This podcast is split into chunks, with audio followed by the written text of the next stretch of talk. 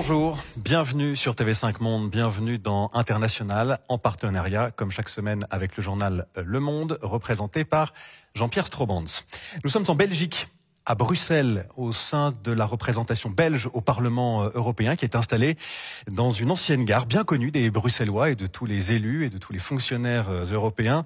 Il s'agit de la gare de Luxembourg. Elle est, vous allez le voir, attachée euh, au Parlement européen et c'est ce cadre à la fois belge et européen donc que nous avons choisi pour recevoir notre invité, ancien député européen, ancien ministre, ancien premier ministre belge et actuel ministre président de la Wallonie. Bonjour Olivier Duroupeau. Bonjour et merci de m'avoir invité. Nous allons parler avec vous de la crise économique et énergétique que connaissent la Belgique et, bien d'autres pays européens, de ses conséquences sur la Wallonie, sur la Belgique donc et l'Europe. Nous évoquerons aussi avec vous la, nouvelle poussée nationaliste et conservatrice dans l'Union européenne, en, en, Italie notamment. Et puis nous aborderons les autres grands dossiers internationaux du moment, l'annexion par la Russie de plusieurs régions d'Ukraine et puis la colère populaire qui secoue l'Iran depuis euh, deux semaines, entre autres sujets. Mais avant de vous entendre, Elio Di voici, comme chaque semaine, notre instantané.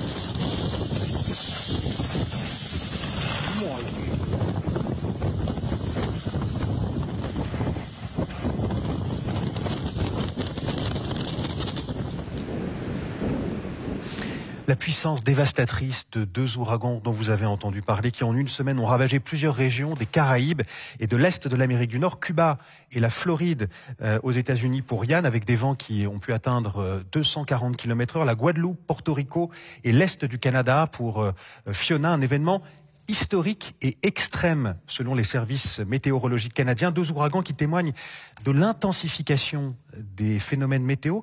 Quelle est votre réaction, Elio Rupo, face à ces images? Ma réaction est que le dérèglement climatique est une réalité et celles et ceux qui euh, feignent de l'ignorer se trompent et que nous avons une responsabilité collective de faire en sorte que l'augmentation de la température de la Terre puisse s'arrêter. Au niveau de l'Union européenne, reconnaissons que nous accomplissons des efforts substantiels. L'Union européenne est en pointe dans le monde. Mais il faut aller plus loin. Nous-mêmes, nous devons respecter les règles, être beaucoup plus sobres, réduire toutes les émissions de gaz à effet de serre.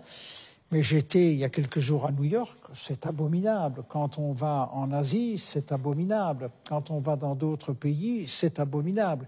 La pollution, euh, les, émissions, il y a véritablement une urgence mondiale. Et je crains que cette urgence mondiale, elle n'est pas prise en compte et partagée par tout le monde. Et donc il faut continuer à travailler. L'ONU accomplit un travail remarquable. Ça dépend de nous. Je dirais que modestement, au niveau européen, eh bien, la prise de conscience est de plus en plus forte, des efforts sont réels par euh, tous les États membres, par euh, la Commission elle-même, mais on doit aller bien au-delà, car le globe, je n'ai pas besoin de l'expliquer, il est unique, et bien entendu, il y a euh, l'Amérique, l'Amérique du Sud, l'Asie, l'Europe, l'Afrique, et tout le monde doit contribuer à cet effort. Sinon, nous allons connaître ces phénomènes. Nous en avons connu un en Wallonie l'an dernier où il a plu euh, sans arrêt durant trois jours avec des nuages stationnaires, une quarantaine de personnes décédées, cent mille personnes sinistrées. Donc nous avons vécu dans notre chair euh, euh, ce type de malheur.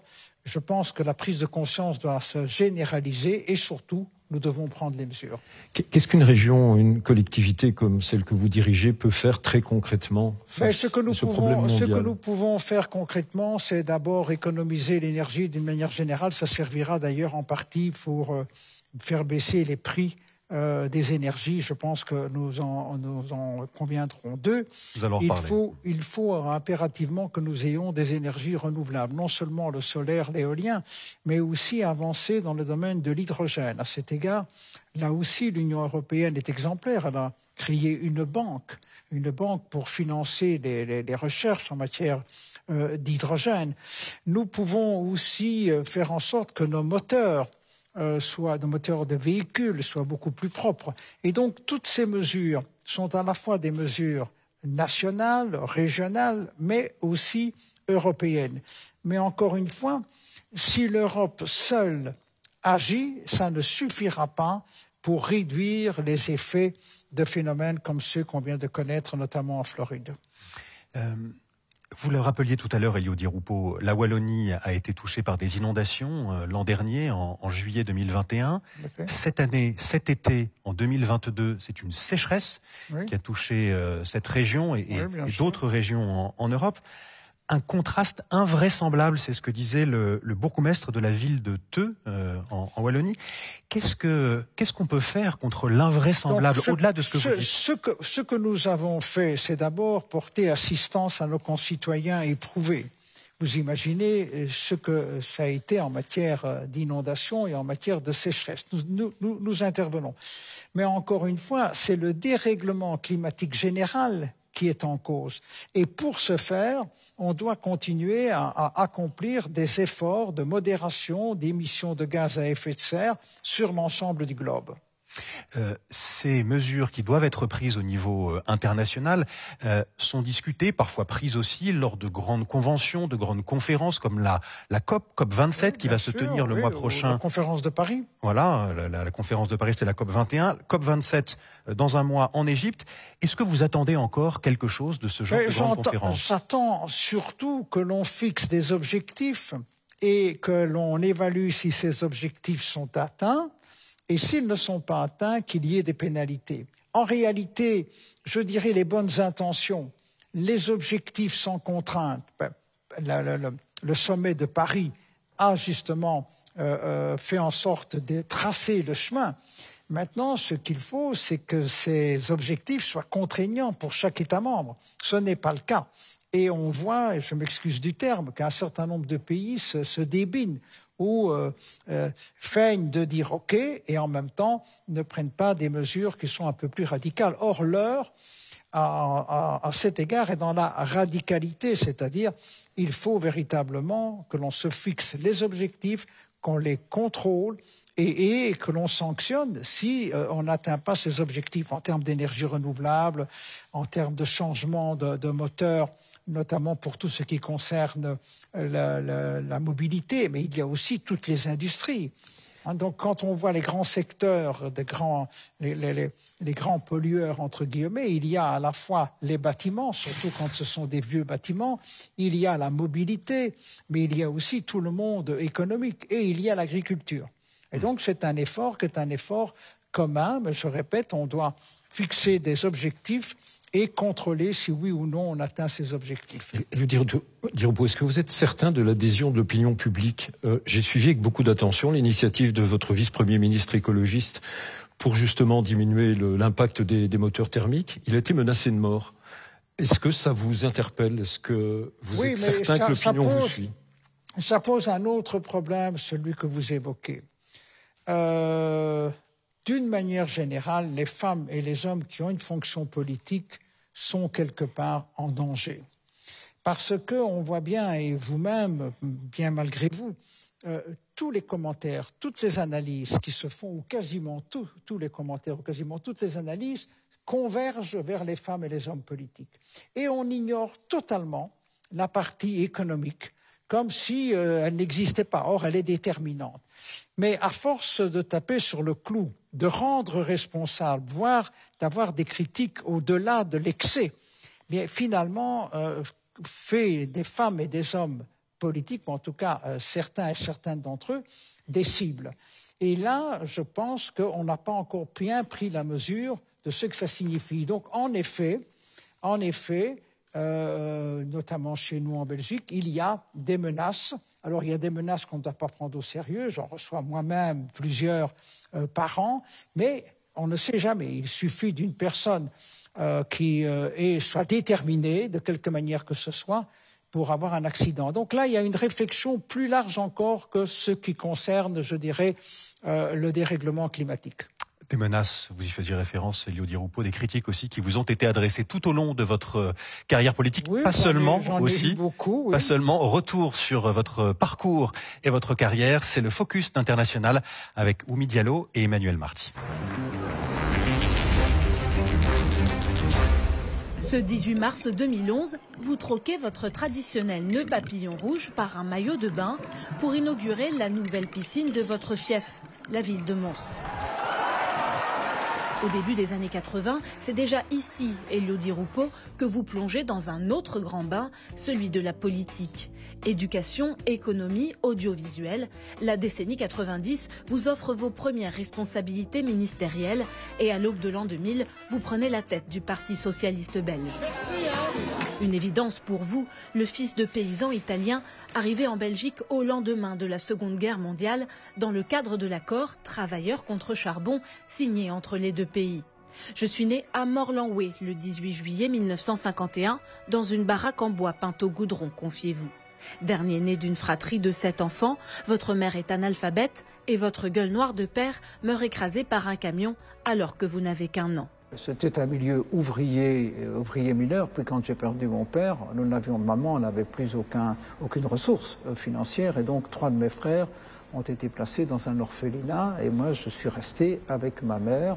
Un traumatisme qui vous fait plusieurs fois toucher le fond à l'école, mais ne vous empêche pas de décrocher un titre de docteur en chimie.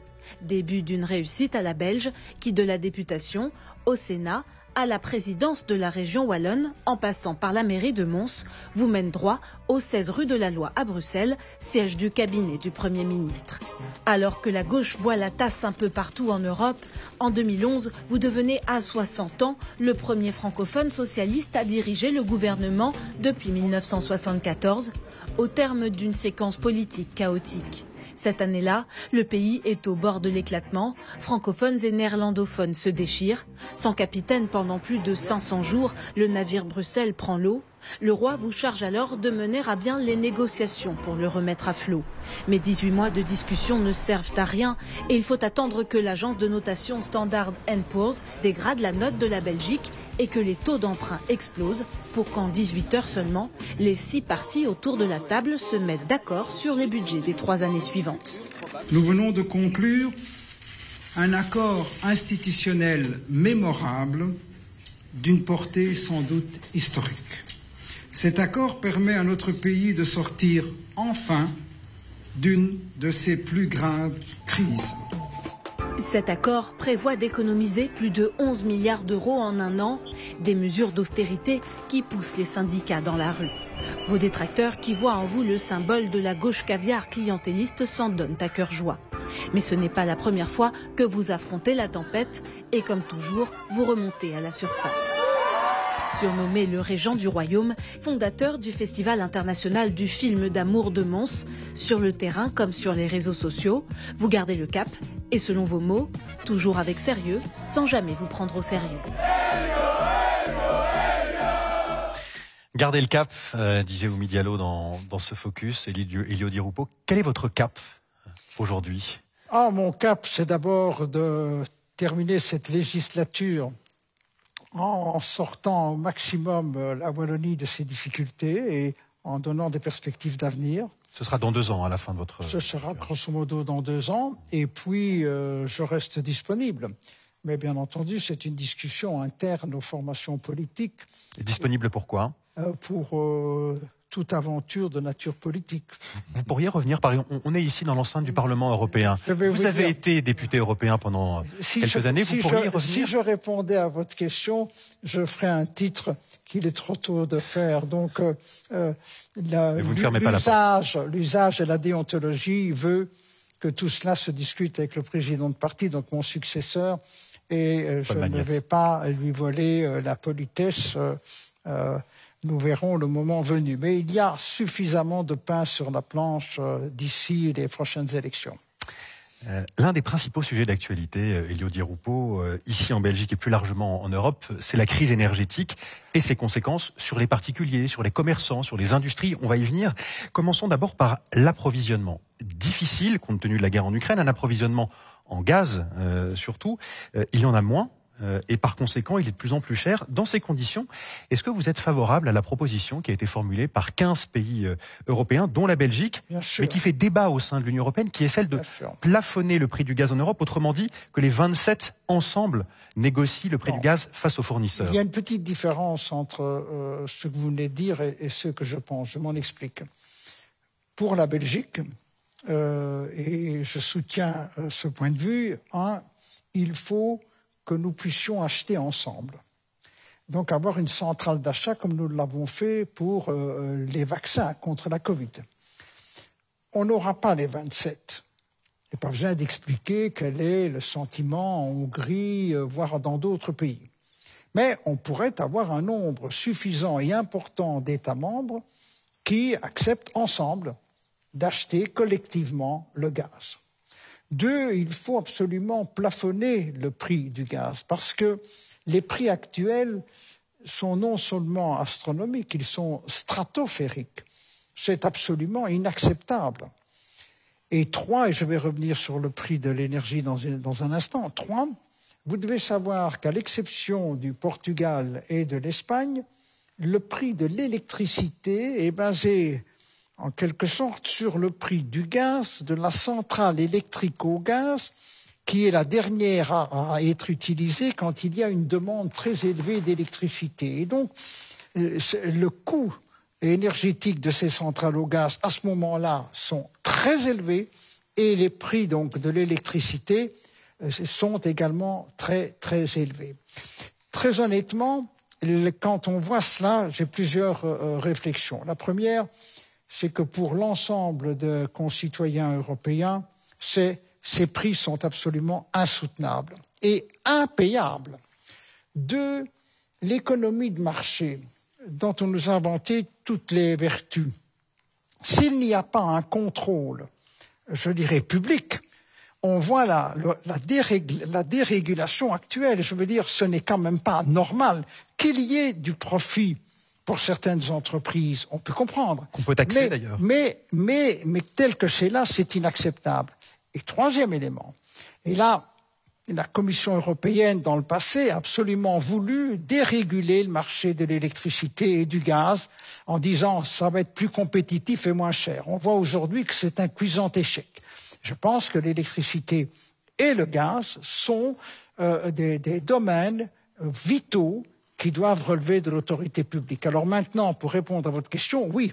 D'ailleurs, euh, les ministres de l'énergie l'ont rappelé, il faut prélever, outre qu'il faut plafonner les prix, il faut prélever euh, une cotisation d'une manière ou d'une autre auprès des producteurs et des intermédiaires qui gagnent un argent fou euh, parce que le prix du gaz s'est envolé et redistribuer cet argent absolument indécent euh, sur l'ensemble de nos concitoyens, à la fois les indépendants, les PME et bien entendu monsieur et madame tout le monde. Cette mesure, deux grands groupes, dont Total Énergie, s'y sont déjà clairement opposés.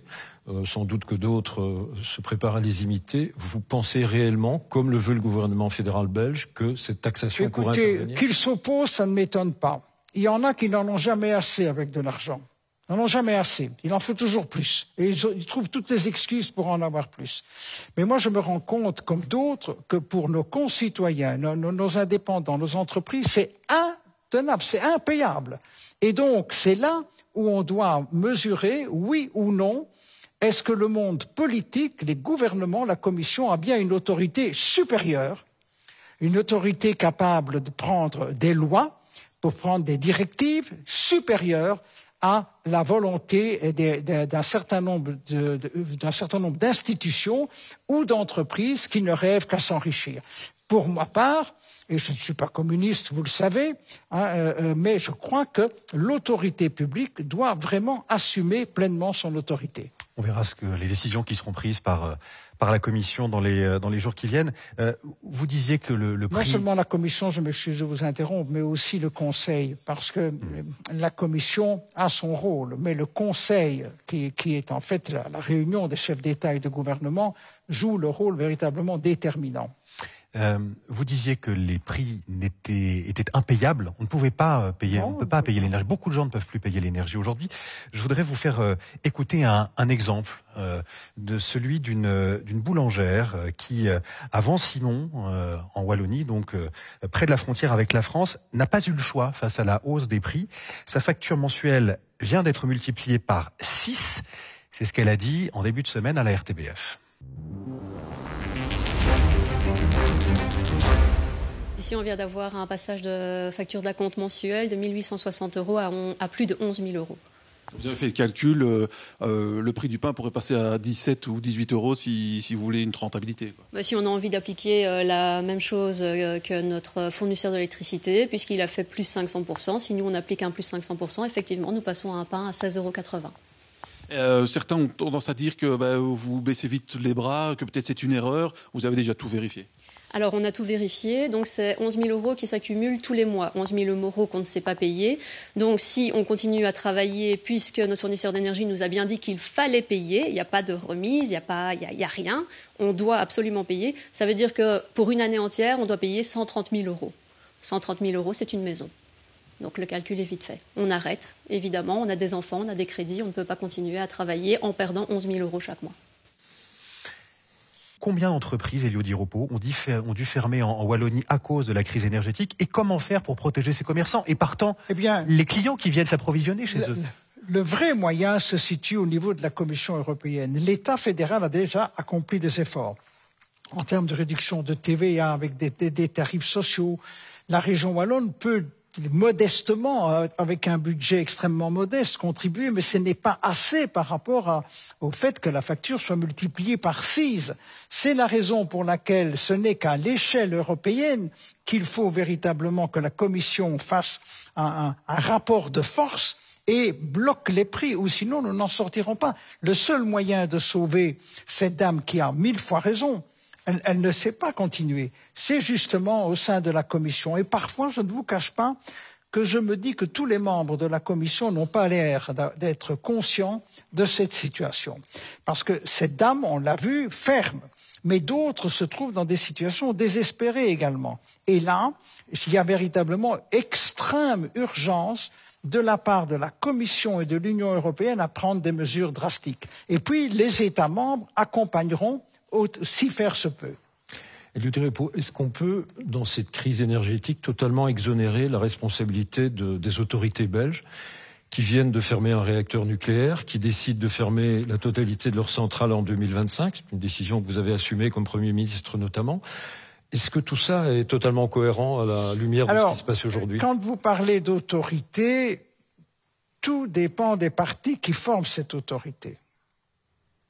Et bien entendu, il y avait une demande explicite euh, du parti écolo, depuis d'ailleurs euh, plusieurs années, et les décisions furent prises, de mettre un terme aux énergies nucléaires. On se rend compte aujourd'hui, à la lumière de cette crise, que le, fait de laisser fonctionner euh, des centrales nucléaires, je pense notamment à la France, mais chez nous en Belgique également, ça peut aider à réduire le coût de l'électricité. Mais donc, quand on dit les autorités euh, euh, publiques, je voudrais juste encore vous dire, en Allemagne, par exemple, Angela Merkel, qu'on ne peut quand même ni considérer euh, comme étant porteuse du drapeau rouge, ni écologiste vert fluoro. Eh bien, elle a décidé tout d'un coup de, mettre un terme euh, aux, énergies nucléaires et on a vu euh, rouvrir des centrales électriques au charbon. Donc voilà, je crois qu'on ne doit pas parler de, des autorités politiques en général. On a dans chaque pays, dans chaque région, des configurations différentes en fonction de la participation de tel ou tel parti politique. Et pour continuer la, la question de Jean-Pierre Strobans, est-ce que ce n'était pas imprudent de fermer des centrales nucléaires, les deux centrales nucléaires. Ce qui m'importe, ce n'est pas de juger. Ce qui m'importe, c'est pas de juger le passé. Ce qui m'importe, c'est qu'on trouve des solutions maintenant et qu'on trouve des solutions aussi pour un futur, mais non pas un futur lointain, mmh. mais dans un futur immédiat. Et, et, et ces solutions relèvent d'abord de la Commission européenne et de l'Union européenne. Il faut aussi qu'en parallèle, en parallèle, nous fassions un effort tous, que ce soit les entreprises, que ce soit avec les automobiles, que ce soit chez soi, pour justement diminuer au maximum la demande d'énergie. Et je crois qu'il y a une prise de conscience qui est généralisée. Vous, craignez des coupures d'électricité euh, Pour le moment, si j'en crois les experts, pour ce qui concerne euh, mon pays et, et, notre région, ce ne serait pas le cas. Mmh. Mais je pense qu'il faut continuer à faire des efforts de réduction de consommation des énergies. Mais je répète, ce n'est pas uniquement ça qu'il faut faire. Il faut que la Commission, je le dis pour la troisième fois, plafonne les prix achètent d'une manière groupée parce que quand, les prix sont multipliés par 6 ou par 10, il n'y a rien à faire. Il faut une autorité supranationale qui joue avec les multinationales, avec aussi les traders, les, les spéculateurs, et fasse baisser d'une manière drastique le prix euh, des énergies. Vous avez dit tout à l'heure, Elio Di Rupo, que votre région, la Wallonie, a pu prendre euh, récemment quelques mesures d'urgence pas beaucoup compte tenu de. Mais oui, on, a, on a par exemple. Les contraintes budgétaires euh, de, de, votre, de votre région. Euh, elle doit réaliser des, des, économies, la Wallonie, 150 millions d'euros par an. Comment vous pouvez arriver à faire des économies dans ce contexte alors que l'inflation est très élevée aussi et que les taux, euh, écoutez, les taux remontent? J'ai quitté euh, mon cabinet pour venir vous voir avec plaisir, mais nous sommes dans ce qu'on appelle un conclave budgétaire. Mmh. C'est-à-dire que oui, nous sommes tenus à faire euh, euh, à faire en sorte que le budget de la Wallonie puisse être supportable, euh, puisse répondre aux exigences, c'est-à-dire ne pas s'endetter au-delà du raisonnable, et on y travaille. Et en même temps, dans la mesure du possible, il faut prendre des, des mesures qui sont des mesures additionnelles. Mais dans toutes les dépenses, dans toutes les dépenses, tout est important. Mais comme disait ma vieille amie qui est décédée à 95 ans, elle me disait toujours, tout est important, Elio, mais tu dois faire une hiérarchie dans les importances. Eh bien, c'est la même chose au niveau budgétaire. Toutes les dépenses se justifient. Mais à un moment donné, compte tenu de la crise, il faut élaborer une hiérarchie. Et c'est de ça que nous parlons pour le moment à ce, ce qu'on appelle un conclave budgétaire. Et le dépôt des, des, journaux dans ce pays ont titré sur la faillite éventuelle de la Wallonie. Oui. Une grande banque est intervenue en, en se disant que l'avenir politique était, lui semblait vous très savez, incertain. Vous connaissez euh, bien notre pays, M. Stroman. Il est de bon ton euh, de critiquer euh, la Wallonie euh, dans les salons où on boit du champagne. On aime bien critiquer en faisant croire que cette malheureuse Wallonie, elle est là, on doit la supporter. Je voudrais simplement vous rappeler que la Wallonie, elle est pleine de talent. Elle est euh, avec des, une capacité extraordinaire en recherche-développement. C'est un des centres européens et, un des centres mondiaux, mondiaux euh, en termes de biotechnologie et de biopharmaceutique. Nous avons vraiment plein de titres à faire valoir et on n'est pas du tout dans un état de faillite ou dans un état désespéré. Mais nous devons gouverner. Et gouverner, c'est faire preuve de courage. Et, c'est à cela que nous travaillons. Mais je ne m'inquiète pas, euh, euh nous, nous, y parviendrons. Mais ce, ce, ce, cette manie de toujours critiquer la Wallonie, à la limite, je trouve ça un peu risible. Euh, oh, nous avons parmi les entreprises les plus performantes au monde, nous, nous, avons les chercheurs scientifiques parmi les plus brillants. Je veux dire, on a vraiment de quoi être fier, mais il y a une tournure d'esprit. Euh, et moi, j'aimerais bien qu'elle change. Et donc, je travaille pour tenter de la faire changer. Dans l'actualité euh, également, Elio Di Rupo, il y a la victoire d'un parti nationaliste, conservateur et populiste euh, en Italie, le pays d'origine de vos parents, nous le rappelions tout à l'heure. Ce parti, c'est Frères d'Italie, Fratelli d'Italia, près de 26% des voix, 44% et majorité absolue au Parlement pour la coalition de droite que ce parti menait, c'était euh, dimanche dernier. Sa dirigeante, Giorgia Meloni, revendiquait alors la victoire et le pouvoir.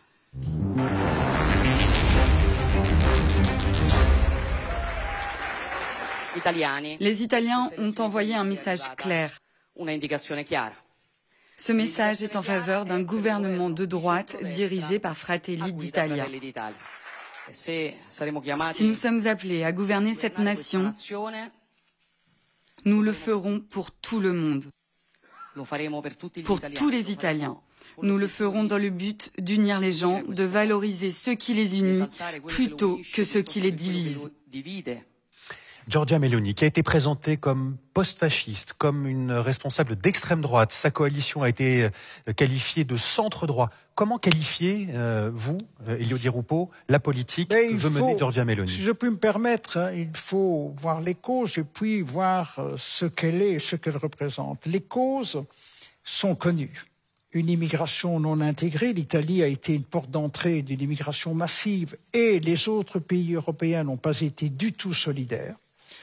Il y a le chômage des jeunes, il y a aujourd'hui le prix des énergies comme chez nous, et il y a ce sentiment de déclassement, un sentiment qui existe progressivement depuis une vingtaine d'années, depuis qu'on a ouvert l'OMC à tout vent avec euh, la Chine et d'autres, et puis pour d'autres raisons, on se rend compte qu'il y a en réalité un véritable déclassement d'un certain nombre de personnes.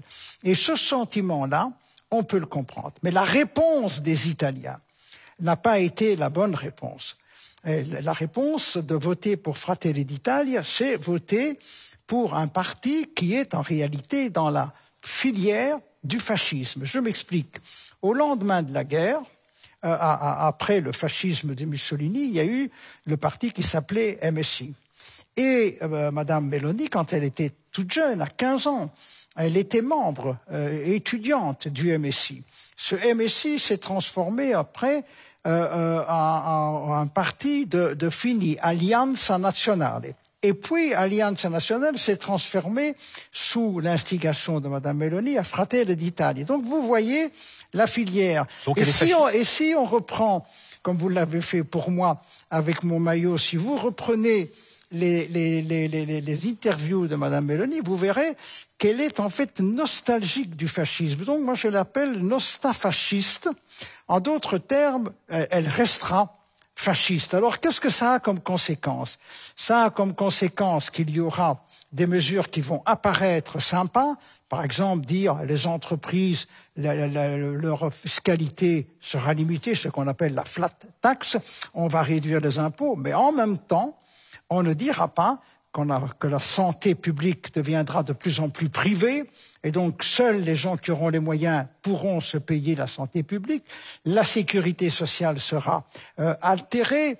Il y a aussi des questions de liberté. Elle est totalement contre euh, euh, l'IVG, donc l'interruption volontaire de la grossesse, un peu comme Orban on va prendre mille et une excuses pour essayer de freiner. Elle ne veut pas l'interdire, mais elle veut... et elle a dit clairement aussi que tous les droits euh, des gays, des LGBTQIA+, que ces droits-là, ça suffisait. Ils ont maintenant euh, la, possibilité d'avoir un contrat euh, de, cohabitation ensemble. Ça suffit, on n'ira pas plus loin. Je veux dire qu'on est là, on voit bien la ligne de conduite. Mais ce que je crains le plus, et on le voit, la droite s'est associée à l'extrême droite. Et il y a eu une faiblesse chez les progressistes. Il faut le reconnaître. Parce que 40% des sièges euh, au Parlement ont été euh, euh, désignés par un vote uninominal, c'est-à-dire dans un arrondissement, une seule personne, celle qui fait la plus de voix, qui, qui, passe. Et là, il aurait fallu que les progressistes s'unissent. Mais pour diverses raisons, ça n'a pas été possible. Et c'est clair qu'on a eu une faiblesse du côté des progressistes et une union sacrée du côté de la droite et l'extrême droite. Maintenant, ce qui nous importe, non seulement ce sont les conséquences en Italie, mais pour nous, Européens, elle va siéger. Elle va siéger avec M. Macron, elle va siéger au Conseil avec, bien sûr, elle va siéger avec notre Premier ministre au Conseil européen. Elle n'est pas, encore, elle pas encore chef de gouvernement. Elle va influencer les décisions et je termine. Elle est anti-européenne, elle est souverainiste et euh, elle n'est pas du tout. Elle, par exemple, il faudra attendre certainement quelques semaines ou quelques mois. Elle avait déjà fait euh, apparaître que la, suprématie des lois européennes par rapport à des lois nationales, cette suprématie sera contestée. Donc nous aurons une influence négative pour l'ensemble des Européens. Et j'espère vraiment que les progressistes tireront la leçon de ce qui s'est produit, remettront un programme qui soit un programme qui réponde euh, euh, véritablement à la situation dramatique dans laquelle se trouvent pas mal d'Italiens. Le Di ce, ce, vote symbolise aussi une nouvelle défaite de la, social-démocratie dont, vous faites partie. Cette social-démocratie avait suivi une autre défaite en Suède euh, très récemment. Exact. Est-ce que ça vous inquiète d'une part? Et deuxièmement, on, a en contraste avec ça la position de votre parti, qui semble indéboulonnable tant à Bruxelles qu'en Wallonie. Comment, Comment vous expliquez D'abord, ne me reprochez pas d'être indéboulonnable. Euh, par exemple, que ce soit moi ou mon successeur, nous n'avons volé des, voix à personne. C'est que nous répondons à un réel besoin. Et on a vraiment personnellement, j'ai conduit le Parti socialiste 20 ans, j'ai fait le maximum d'efforts pour que nos programmes puissent répondre aux besoins de nos concitoyens. Et euh, c'est vrai que nous sommes une exception en Europe, bien que on a quand même des victoires euh, notables. On l'a eu euh, en Allemagne, mais si on regarde par exemple au Portugal, la stabilité d'Antonio Costa, sa politique, il a véritablement redonné un espoir et un souffle formidable au Portugal, qui est un pays qui n'est pas plus grand que la Belgique. Donc tout n'est pas euh, euh, blanc, tout n'est pas noir, mais c'est vrai qu'en Suède, nous avons ce phénomène, nous l'avons en Italie, euh, nous avons aussi des pays comme la Hongrie, nous connaissons la situation en Pologne. Tout ça n'est pas de nature à, espérer non seulement une vie libre, mais une vie prospère. Mmh. vous avez cité quatre pays européens où les partis populistes, voire d'extrême droite, euh, sont au, pouvoir ou vont arriver au pouvoir. Est-ce que vous craignez un jour que l'extrême droite arrive au pouvoir en Belgique? Je ferai tout pour l'en empêcher. C'est-à-dire qu'on doit répondre euh, euh, aux, aux, interrogations, aux angoisses parfois de nos concitoyens. Le meilleur moyen d'éviter que l'extrême droite ne vienne au pouvoir ou l'extrême gauche, parce que il y a là euh, des similitudes en termes de, manière euh, d'agir et, de populisme. Mais euh, pour ça, nous devons répondre aux vrais besoins de nos concitoyens. Et ça, ça me paraît fondamental. Et là aussi, j'en reviens à un appel. Les partis démocratiques, que ce soit de centre droit ou de centre gauche, doivent quelque part s'unir sur les grands thèmes que sont euh, la liberté des gens. Vous savez, euh, j'ai fait le calcul, seuls 20% de la population mondiale vit dans une vraie liberté. 80% de la population mondiale vit, partiellement en liberté ou bien totalement contraint. Euh, on voit l'Iran pour ne prendre qu'un exemple. Et donc, nous sommes, nous, nous avons cette chance formidable d'être dans les 20% de, population libre. Mais nous devons, euh, comment dirais-je, euh, euh, continuer à travailler pour préserver cela. Mais la liberté sans la prospérité, il y aura un rejet des concitoyens. Donc il faut liberté et prospérité. Pour prolonger la, question d'Antoine Janton, cette question sur l'extrême droite, elle se pose en Flandre, où deux partis sont au coude à coude, un parti de droite et un parti d'extrême droite. Vous craignez que, comme en Italie, un jour, il s'allient C'est une hypothèse. Mais encore une fois, pour que cette hypothèse ne soit pas réalité, il faut que les autres formations politiques puissent répondre aux besoins des citoyens. Et on voit, par exemple, dans le nord du pays, le, Parti socialiste néerlandophone, qui s'appelle maintenant Vooruit, avec un jeune président, euh, Conner Rousseau, grappiller sondage après sondage des points lui-même est la personnalité préférée des néerlandophones, ça c'est de bon augure. Mais il faut que d'autres partis, que ce soit le parti chrétien-démocrate, que ce soit le parti libéral, doivent accomplir des efforts. Et c'est là euh, où je me permets de plaider il faut mesurer que par rapport aux dangers qu'on fait courir au pays, bien sûr, il y a des différences entre un, libéral VLD et un socialiste de Boreuth. Mais ce sont des démocrates et, et cette notion de démocrate devrait être le ciment pour pouvoir trouver des compromis en faveur de nos concitoyens. Parce que le seul moyen de, freiner euh, les percées des, extrêmes droites et des extrêmes gauches, c'est de répondre aux besoins de nos concitoyens. Autre sujet d'actualité avec vous, Elio Di Rupo, la guerre en Ukraine et ses conséquences. Beaucoup d'événements cette semaine. un de ces événements pour commencer, la fuite de milliers, voire de dizaines de milliers de, Russes après la, mobilisation partielle annoncée par euh, le président russe Vladimir Poutine, euh, de jeunes hommes essentiellement en âge d'être mobilisés, qui fuient donc notamment pour ne pas avoir à aller combattre en Ukraine.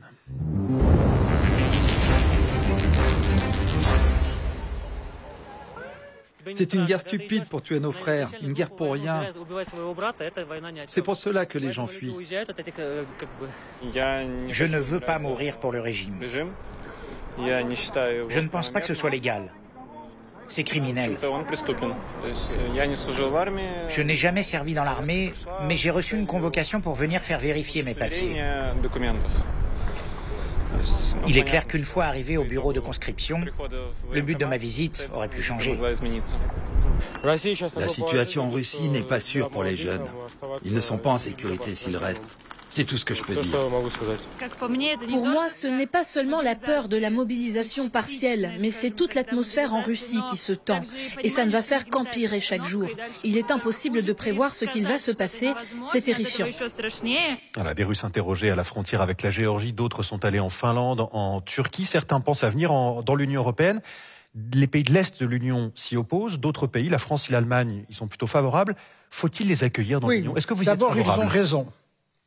Ils ont raison, parce que euh, Poutine a une ambition personnelle, il est fou, parce que non seulement il euh, agit euh, d'une manière qui est contraire à, toutes les lois internationales, il envahit un autre pays et en plus il utilise sa jeunesse comme de la chair à canon. Et je trouve que c'est à la fois dramatique pour les Ukrainiennes et les Ukrainiens, et c'est dramatique aussi pour ces jeunes. Ces jeunes ne demandent pas ça, n'ont aucune animosité à l'égard des Ukrainiens. On n'a rien fait, les Ukrainiens n'ont rien fait d'autre que de vouloir la liberté, de vouloir la démocratie. Et ces jeunes gens ne, veulent pas aller combattre euh, les, Ukrainiens, veulent avoir une vie de prospérité avec un avenir. Et Poutine euh, euh, détruit absolument tout cela. J'espère qu'il sera condamné par, le tribunal pénal international les crimes de guerre. Cette attitude non seulement contre euh, euh, les Ukrainiens et les Ukrainiennes, mais contre sa propre population. Et donc, à votre question, faut-il accepter mhm. ces personnes qui fuient? Ma réponse est oui. Ma réponse est oui. Le, gouvernement belge, par, la voix de son Premier ministre, a été beaucoup plus prudent que vous en, attendant une décision mais, Mais, mais, je respecte euh, d'abord euh, le Premier ministre fait du travail de qualité, euh, je respecte son point de vue, je vous donne le mien. personnellement, je suis très touché et vraiment, ça, ça, ça, me peine énormément à la fois la situation en Ukraine, mais aussi de tous ces jeunes gens. Ces jeunes gens ont 18, 20, 22 ans et, ils ne savent pas où ils vont. Ils se font tuer. Donc que ce soit du côté ukrainien d'une part ou du côté des jeunes Russes d'autre part, il y a eux, il y a leur famille. Enfin, tout ça est abominable. L'attitude de Poutine est tout simplement abominable. Ceux, qui invitent à la prudence dans ce domaine invoquent, comme dans les pays baltes, des questions de sécurité. On ne sait pas qui sont les Russes qui pourraient franchir les frontières. Et d'autre part, un risque éventuel pour les Ukrainiens qui sont déjà en Europe, qui pourraient se trouver confrontés euh, à des Russes. Euh, est-ce que vous entendez ces arguments? Soyons clairs, ce ne sont pas les Russes qui ont fait la guerre. C'est Poutine avec son pouvoir de président de la Russie. C'est pas la même chose. Hein. Ce n'est pas du tout la même chose. Donc, euh, je peux comprendre cela, qu'il puisse y avoir un sentiment, mais c'est profondément injuste. La, population euh, russe n'a pas manifesté pour aller se battre contre les Ukrainiens et les Ukrainiennes. Donc, je pense que c'est un sujet qui est bien sûr difficile, mais il faut bien y réfléchir. Et euh, sur le plan humanitaire, sur la, dimension des droits humains, moi je comprends parfaitement cette situation. Je comprends parfaitement. Euh, je voudrais qu'on parle, qu'on dise quelques mots de votre relation avec l'Afrique, mais avant cela, euh, un autre sujet d'actualité, l'Iran. Deux semaines, ça fait deux semaines que des manifestations ont lieu chaque jour pour protester contre la mort d'une jeune femme de 22 ans, qui avait 22 ans, euh, Marsa Amini, euh, décédée après avoir été arrêtée parce qu'elle ne portait pas correctement son foulard. Des manifestations donc qui ont été réprimées dans le sang par la police iranienne. Il y a au moins 75 morts selon une ONG iranienne. le temps passe, mais pas la colère. Est-ce que la, la révolte du peuple iranien peut se terminer par une forme de victoire pour le peuple en, Iran ah. Je l'espère, mais ça va être difficile. Euh, parce que les autorités n'hésitent pas à utiliser euh, des vraies balles, des balles pour tuer dans, la répression. On est euh, tout système qui se base sur la religion et qui n'a pas cette dimension démocratique que nous connaissons, eh bien, est dictatorial et nous connaissons cela. Et je voudrais rendre hommage à toutes ces femmes, parce qu'elles savent qu'elles le font au prix de leur existence. Elles savent qu'elles peuvent non seulement être tuées, mais qu'elles peuvent être emprisonnées, peut-être emprisonnées à vie. Et malgré tout, tous les jours, ces femmes se battent pour la liberté. Et ce qui est remarquable aussi, c'est que Auparavant, les hommes étaient contre les femmes parce que euh, dans le système euh, iranien, l'homme est supérieur à la femme. La femme ne peut pas tout faire euh, sans demander autorisation à, son père ou à son mari, etc. On voit maintenant beaucoup d'hommes, notamment des hommes plus jeunes, venir soutenir le mouvement des femmes. Alors bien sûr, Européens comme nous sommes, démocrates comme nous sommes, et pris de liberté, euh, on espère que, ces gens puissent réussir. Et donc, on, veut les aider. Maintenant, le, régime est un régime absolument euh, abominable, sanguinaire. Et, euh, c'est très délicat. mais moi, voilà, je soutiens ces femmes en n'oubliant pas que l'Iran est, une puissance, est une puissance euh, importante avec une influence sur beaucoup de pays, que ce soit au Qatar, au Yémen et ailleurs. On connaît toute cette situation. On voit tout le débat qu'il y a sur l'arme nucléaire. Mais le, fond du fond aujourd'hui pour les Iraniennes, c'est oui ou non peut-on vivre avec un certain degré de liberté? On voit votre intérêt, Elodie Roupeau, pour les questions internationales. Euh, on le voit aussi dans l'action que vous menez euh, comme ministre-président de la Wallonie. Sur votre compte Twitter, il y a quelques jours, vous avez publié une photo avec le président de la République démocratique du Congo, ah oui, Monsieur Tshisekedi, pour parler entre autres des conséquences de, de la guerre en Ukraine. Rencontre mentionnée donc des discussions, mais pas d'annonce, en dépit des, difficultés que peuvent rencontrer certains pays africains, la RDC en particulier. Est-ce que la, Wallonie a encore le moyen de ses ambitions, d'une ambition de politique internationale et d'aide internationale? Deux choses. La première, euh, constitutionnellement, la Wallonie, comme la Flandre, euh, a comme compétence les relations internationales liées à ses attributions. Et donc, nous avons cette double fonction à la fois de ministre-président et de ministre des Affaires étrangères pour les compétences que nous avons.